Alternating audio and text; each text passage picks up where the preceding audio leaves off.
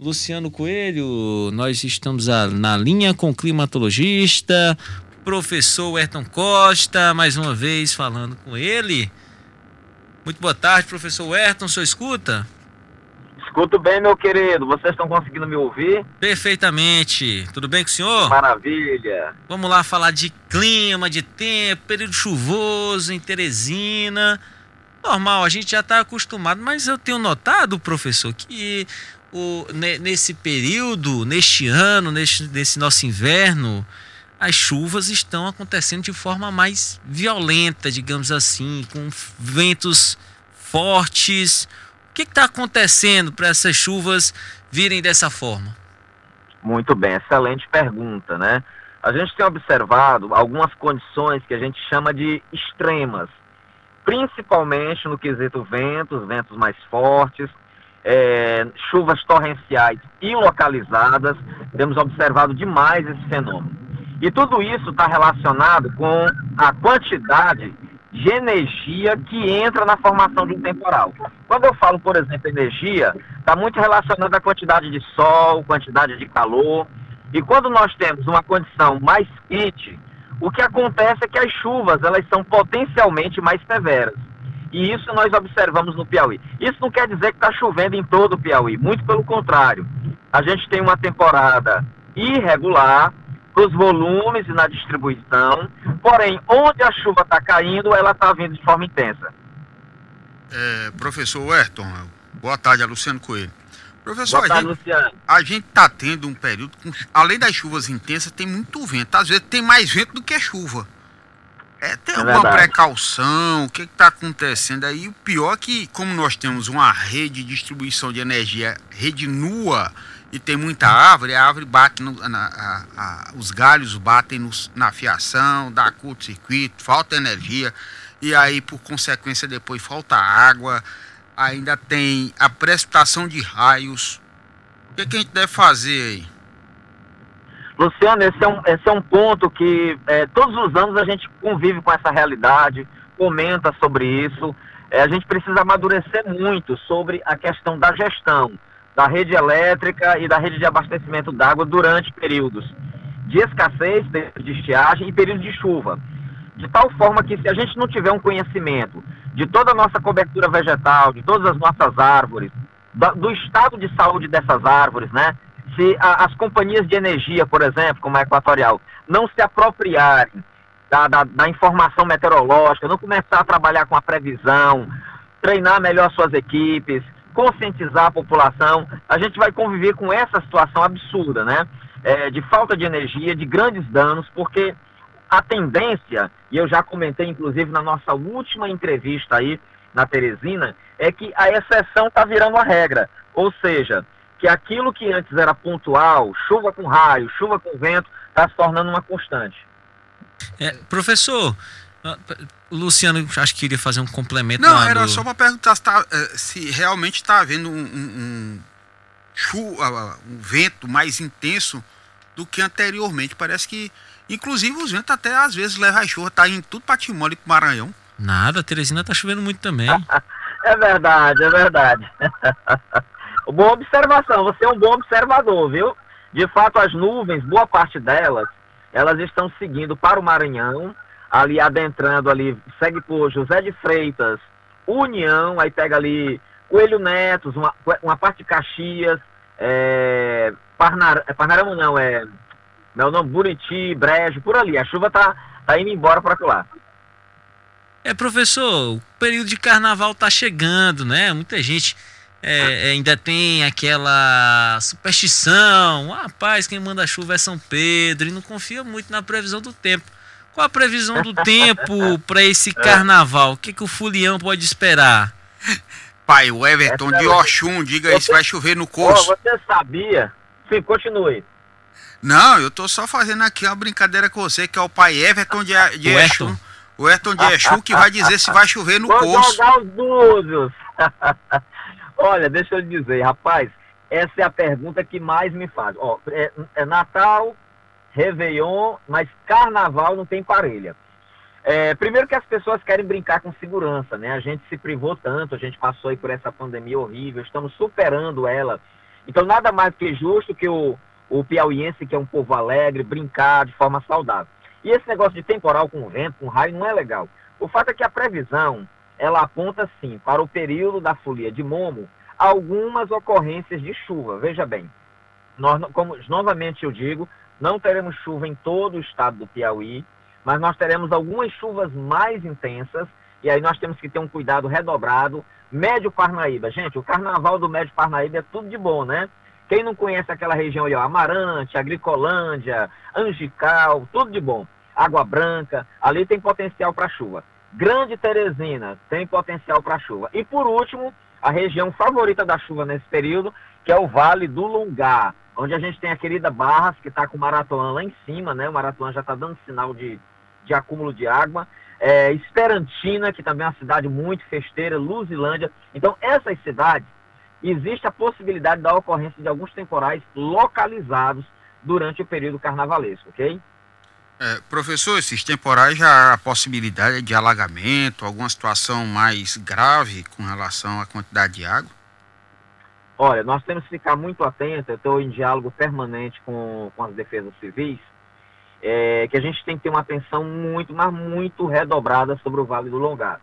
Agora, da, da segunda quinzena de fevereiro para a primeira quinzena de março, é, as condições chuvosas podem se intensificar nessa faixa norte. Então, poderá, isso, e claro, isso não é algo surpreendente, né, Luciano? Todos os anos a gente tem algum tipo de ocorrência de alagamento ou de inundação na faixa norte mas a gente tem que ter atenção redobrada, principalmente é, a questão das pessoas que viajam para aquelas áreas, né? Questão da autoestrada, porque a gente tem sempre muita água acumulada é, na margem das rodovias. Professor, me tire uma dúvida. Sempre tem uns alertas emitidos pelo IMET. Esses alertas, que tipo, o que, que é feito com relação à precaução? Ótimo, né? Muito bem. A gente sabe que o alerta é uma, é uma das coisas boas que o Brasil copiou, né? Geralmente o Brasil copia coisa ruim também, mas coisa boa, porque assim, porque é algo que existe nos Estados Unidos, no Japão, na Europa. O alerta é, a, é aquela informação que antes só os governos tinham e que agora os governos divulgam para a população e contam com a ajuda fantástica de vocês que fazem a comunicação. Aí, geralmente, quando a pessoa ouve a palavra alerta, ela fica meio que apavorada, né? Ah, vai ter chuva com raio, vai ter chuva com vento. Na verdade, o alerta ele é um mecanismo para educar as pessoas. As pessoas têm que incorporar, o cidadão e a cidadã, uma cultura de riscos. Ou seja, se existe um alerta, quer dizer que aquela previsão do tempo, aquela previsão que diz que vai chover, é que aquela chuva que vai cair tem um certo risco. Então, se tem um certo risco, eu vou buscar ter atitudes mais responsáveis, mais conscientes, para prevenir qualquer possibilidade de de algum acidente, né, de algum desastre. Então, nesse caso, quando tem um alerta, é uma orientação para a sociedade, mas principalmente para os gestores, para os prefeitos, para os secretários de defesa civil, para as brigadas, para o corpo de bombeiros, para os agentes privados, enfim, é uma informação que deve ser usada por toda a sociedade. É, professor, já choveu quanto no Piauí? Já choveu acima da, da expectativa, acima da média dos últimos anos? Muito bem, né? Olha, os números de, de 2023 ainda, ainda estão cruz. Se eu disser para você os números. É, tivemos. Perdemos o é, sinal aqui com o professor Ayrton Costa. Eu tenho impressão aqui, Eduardo, que nós estamos acima da média. E a previsão de chuva, normalmente até a Semana Santa, né? É, a Semana Santa já é esperado, né? Todo mundo Não, quer pois descansar. É. Agora você imagina, se nós estivermos acima da média, ainda vai chover até a Semana Santa. Aí pode acontecer. A tendência é que haja alagamento realmente como tá Não só alagamento, né, Luciano? Todo ano, quando chove em excesso, é... as pessoas, por exemplo, aqui em Teresina, o Rio Parnaíba vai transbordar, tá muito cheio. Lembrando que as nossas...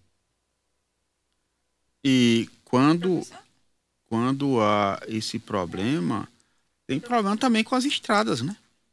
O excesso, o excesso de chuva também provoca problema com as estradas.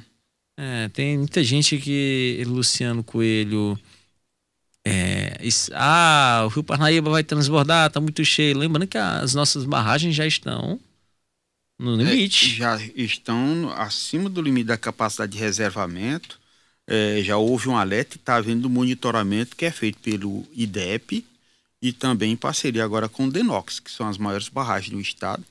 é, algumas delas, pelo menos cinco, já tinha é, sangrado, que era a água passa por cima do vertedouro, e que estão sendo monitorados pelos técnicos. E a cada semana, pelo menos duas barragens estariam sendo vistoriadas por essas equipes, exatamente para garantir esse controle de vazão e evitar qualquer outro problema de maior gravidade. A Lídia está tentando é, conectar novamente o professor Ayrton Costa.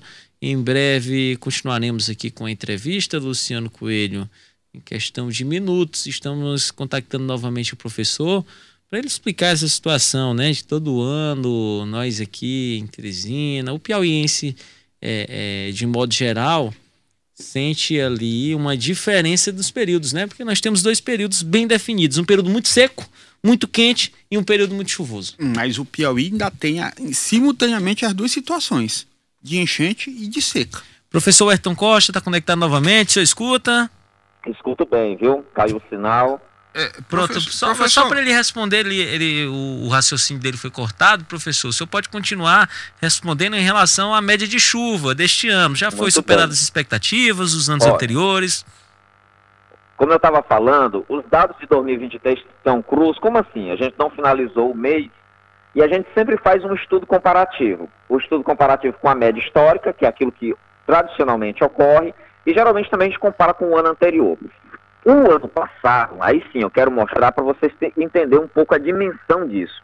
O ano passado foi, o ano 2022 foi o ano mais chuvoso, veja bem, mais chuvoso desde 2009. Olha, basta lembrar que 2009 foi ano de enchente. Todo mundo lembra, né? Grande enchente, veio o presidente da República e tudo na época. Então nós, nós alcançamos um patamar muito próximo de 2009, ok? Em 2022. Esse ano, os números estão muito, é, vamos dizer assim, é, descompassados. A gente tem chuva acima da média em todos os municípios vizinhos ao estado do Maranhão, na, na margem do rio Parnaíba, concentrados no, no norte, na Grande Teresina e no litoral, enquanto que a faixa do sertão, que é a que mais precisa de água, é ali vizinho com o sul do Ceará, vizinho com o Pernambuco, com a Bahia, todos os municípios ficaram na média ou abaixo da média, principalmente abaixo da média. Então isso causa preocupação. Todas essas chuvas que nós estamos vivenciando aí, com ventos, com raios, alguns temporais até intensos, isso não quer dizer que está chovendo bem no Piauí, não. Até o presente momento nós temos uma estação profundamente irregular e que deve impactar, inclusive, em safras no final do, da temporada. Então a previsão é que está abaixo da média do que era esperado. Agora, professor. Se a gente pegar o conjunto, com certeza, o Agora... conjunto do estado, que são 224 municípios. Costuma chover até de, um pouco depois da Semana Santa. Essa previsão ainda se configura ou se ou há também uma frustração? Muito bem, né? A gente tradicionalmente, principalmente nós, assim, né, Luciano, que somos é, acima de 40 anos, a gente conhecia que chovia bem até abril, né? Então, moço, abril era muita chuva. Só que nos últimos anos, o mês de abril está virando uma nota de 30, né, de tão falso. Ou seja, a chuva de abril ela já descia. Geralmente a segunda quinzena de abril está tá quebrando muito. Em bons períodos chuvosos, a nossa chuva aqui, a que vai aqui do Médio Parnaíba até a altura de, de Miguel Alves, ela vai até maio, a, a, sendo mês de maio após estação. Só que em condições irregulares, geralmente a chuva termina na primeira quinzena de abril. Então essa, essa condição, ela poderá se manter para este ano, com a estação chuvosa começando a definhar na segunda quinzena de março e terminando na primeira quinzena de abril. Essa, esse é um cenário. Pode ser que a natureza, né, Luciano, nos surpreenda, mas as previsões até o presente momento estão caminhando nesse sentido. Dá para segurar as lavouras do norte e centro-norte. Professor, gostaria de agradecer pela entrevista, pela disponibilidade, pela gentileza de sempre em conversar com a gente aqui e trazer essas curiosidades, essas informações do tempo e também do clima aos nossos ouvintes. Bateu. Prazer é todo meu, viu, querido? Da próxima vez eu tô aí para tomar o um cafezinho. Sempre quando eu vou aí, eu tomo um cafezinho. professor, bateu aqui, foi a nostalgia quando você falou da chuva da Semana Santa. Que a gente Isso. ia pro interior, pegava melancia, milho verde, feijão, banhava no açude. Coisa boa, lembra disso aí, rapaz. Eita, mundo é. Eu tomara que chova lá e dê isso aí, que é pra gente não ficar frustrado. Pra também. relembrar, né? Os velhos tempos, é, é bom demais. Com certeza.